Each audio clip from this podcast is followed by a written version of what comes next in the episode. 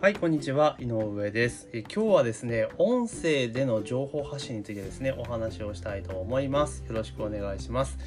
音声での情報発信っていうのはですね、まさに今、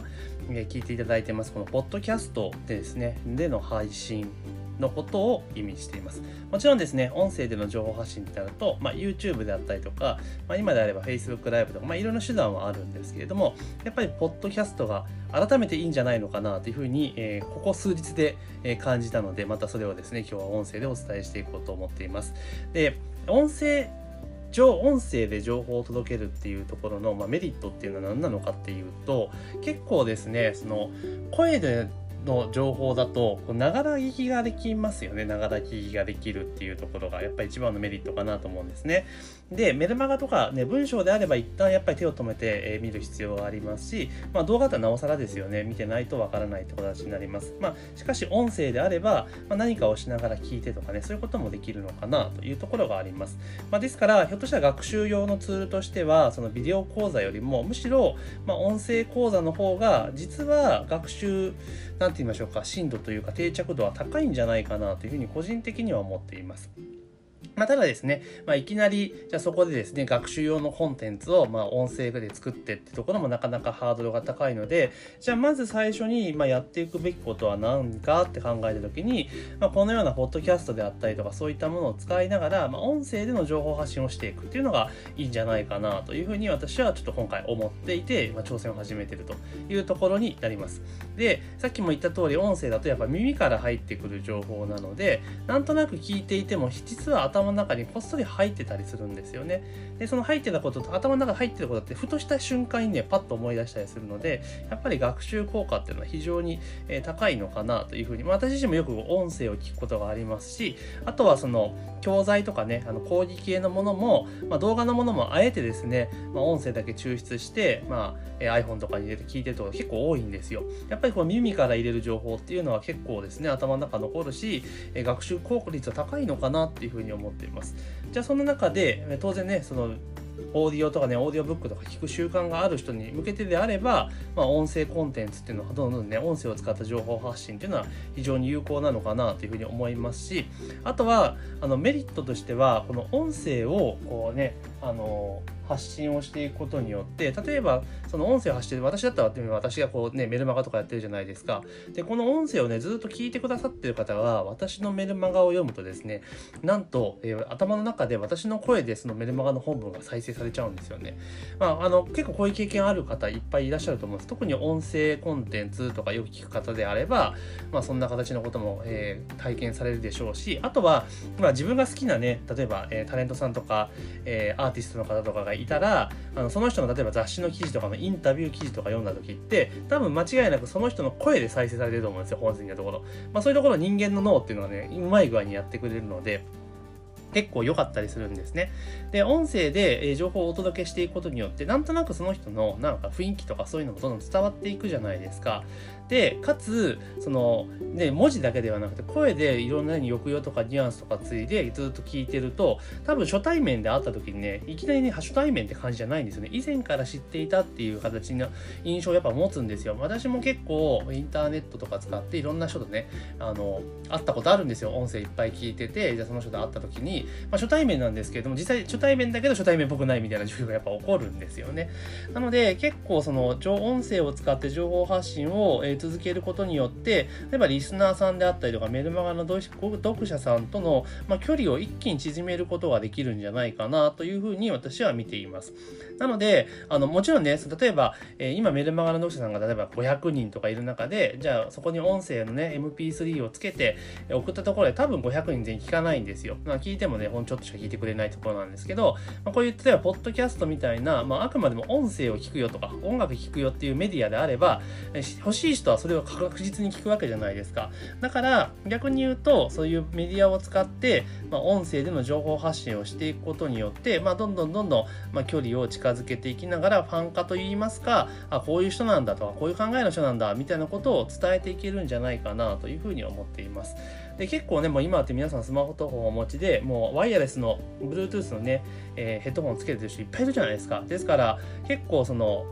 移動中とかね、音楽とか聴いてる人とか、またオーディオブック聴いてる人がいるので、まあ、意外に入り込む余地はあるんじゃないかなというふうに実は思っています。もちろんね、いきなりね配信したばっかりでね、リスナーの中でそんな一気にドンと増えるわけじゃないんですけれども、まあ、ここからちゃんと定期的にですね、え音声による配信をしていきながら、え徐々にですね、リスナーさんを増やしていっていければいいかなと思いますし、あとは、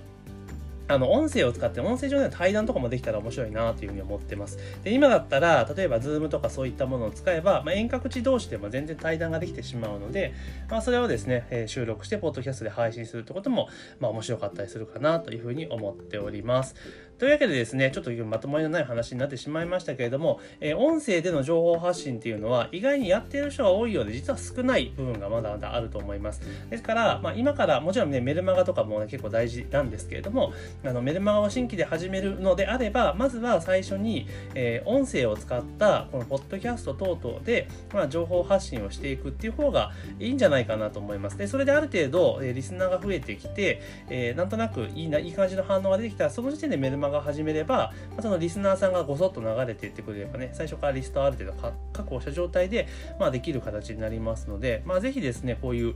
音声配信っていうのをチャレンジしてもらったら面白いんじゃないかなというふうに思っております。なので、あの、私自身も、えー、今はですね、不定期でやってますけど、一応9月からですね、なんとか頑張って1日1本必ず配信しようというところで、え、挑戦していこうと思ってますので、えーポッドキャストの方、えー、これね、えー、Spotify の方からですね、ぜひご購読登録ですかね、えー、していただけるとありがたいなと思いますし、えー、同時にですね、YouTube チャンネルと、あとは、えー、メールマガジンですね、あとそれと LINE、それら3つ、3つ、4つか、4つをですね、うまく絡めながら、えー、情報発信をですね、今後はちょっといろいろ展開を、えー、していこうと企んでいますので、まあ、ちょっとそういうのにね、興味がある方は、えー、全ての方に登録をしておいていただけるとありがたいなというふうに思っております。というわけで今日はですね、音声による情報発信についてのの、えー、今後ちょっとね、やろうとしていることに関して、いろいろちょっとお話をさせていただきました。えー、この音声は以上になります。ありがとうございます。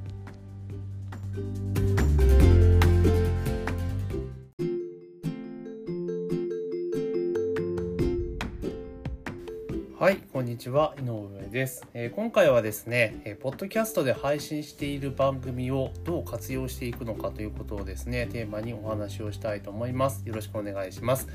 えー、今ですね、えちょいちょいポッドキャストをこのね、え新しい手法で投稿しまくっているんですけれども、まあ、今はねただ単純に思いついたことを喋っているような形なんですけれども今後の展開としては、まあ、まだ全然ね実際やってみなきゃ分かんないんですけれども、えー、大体週に、え5日間ですね5日間で一つのテーマについて、まあ、話していこうと思ってるんですね。で、1回につき大体10分ぐらいの、えー、音声を話していく。まあ、本でいくと、まあ、一つの章立ていうことにね、話していくようなことをイメージしています。えー、それは月曜日から、まあ、火曜、金曜日までか、5日間で、えー、1日1本、えー、配信をしていくということを考えていると。で、それでいくとね、えー5日間で、まあ、1つのテーマについての解説が完了するというふうな、えー、立て付けにしようと思っています。で、単純にですね、その音声自体を、まあ、ポッドキャストでね、えー、公開していくと、今の仕組みでいくとね、えー、Spotify とかね、いろんなところにね、あと iTune とか Google Podcast とかね、いろんなところに広がっていくので、まあまあ、それはそれでいいのかなと思っているんですが、その、えー、収録した音声、音声ですよね、週5本、約50分分の、まあ、音声が出来上がるので、まあ、その音声をですね、今度は、今度はですね、えー、外注さんに出して、えー、文字起こしをちょっとしてもらおうかなと思ってるんです。文字起こしを。で、文字起こしをしてもらったら、どういうことができるかっていうと、その文字起こしした、えー、してもらった原稿を若干体裁を揃えて、で、まあ、表紙画像を作ってですね、Kindle に出版しようという作戦なんですね。で、まあ、ここまでお話をすると勘のいい方はわかると思うんですけども、要は、えー、ポッドキャストで配信する、えー、番組ですよね。まあ、一つ一つのエピソードっていうのを、まあ、まあ、あの、Kindle 本を作る前提でちょっとやってみようかなと思っています。ですからえ、5日間で、まあ、5本え、10分のものを5本でいくと。で大体ね、1時間で喋、えー、って、ざっくり2万文字ちょっとぐらいになるんですよ。1時間喋ったもので2万文字ぐらいのボリュームになるので、まあ、それをですね、文字起こししてもらったら1万文字だったら結構なボリュームの Kindle 本ができますよね。なので、そういう形で、えー、音声、この音声配信とかつ一緒に、まあ、Kindle も作成をしていこうというのをちょっと今企んで、この後半戦やっていこうかなと思ってます。で、その Kindle をまあ出版をしていくと。当然ですね、そのその Kindle の中には、えー、リスト取りのフォームがあったりとかね、して、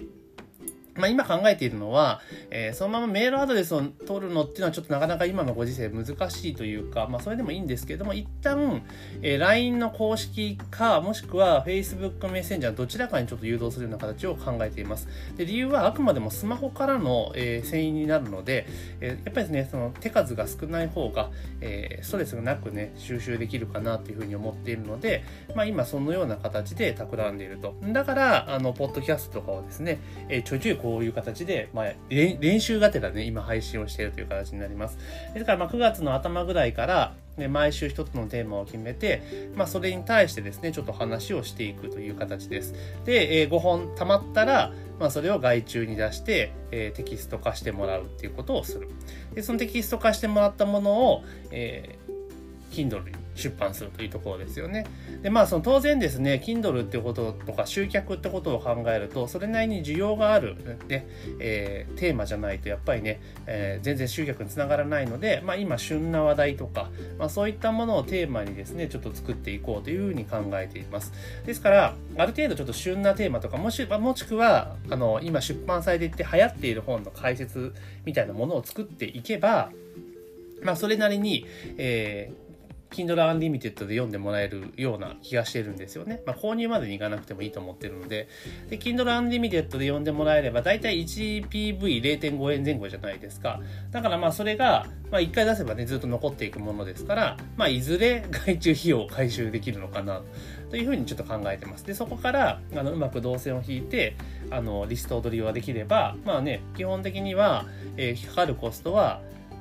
外注費用だけ、その Kindle の文字起こし分の外注費用だけになるので、まあ結構コスパはいいのかな。まあどれだけ取れるかちょっとわからないですけれども、まああとはこのね、Spotify とか Podcast の方から今の、えー、スキームでいくと、えー、説明欄からに URL 生きてくるので、そこにね、LINE 公式の URL とか、えー、さっきと一緒でメッセンジャーのね、URL とかを載せておけば、まあそこから結構誘導はしやすいかなっていうふうに思ってます。で、この今ね、話の中であの説明欄の、URL タップすると、えー、プレゼントしますよみたいなことを言ったら、通常のメルマガとかで、その、なんだろう、プレゼントコンテンツっていうのを紹介するよりも全然いいんじゃないかなというふうに思っています。ですから、今回、ポッドキャストを使って、えー、情報発信をしていくっていうのは、もちろん、えー、声での情報発信っていうところでいくと、ある程度ファン化を進めたいとかね、えー、こういう喋り方をする人なんだっていうところを、あね、伝えていくってことでとても有効なんですけれども、それプラスアルファで、えー、後々の集客につなげたりとか、あとは、あの、まあ、Kindle とかね、そういうところで本当に集客の入り口をいっぱい作っていくっていう作戦で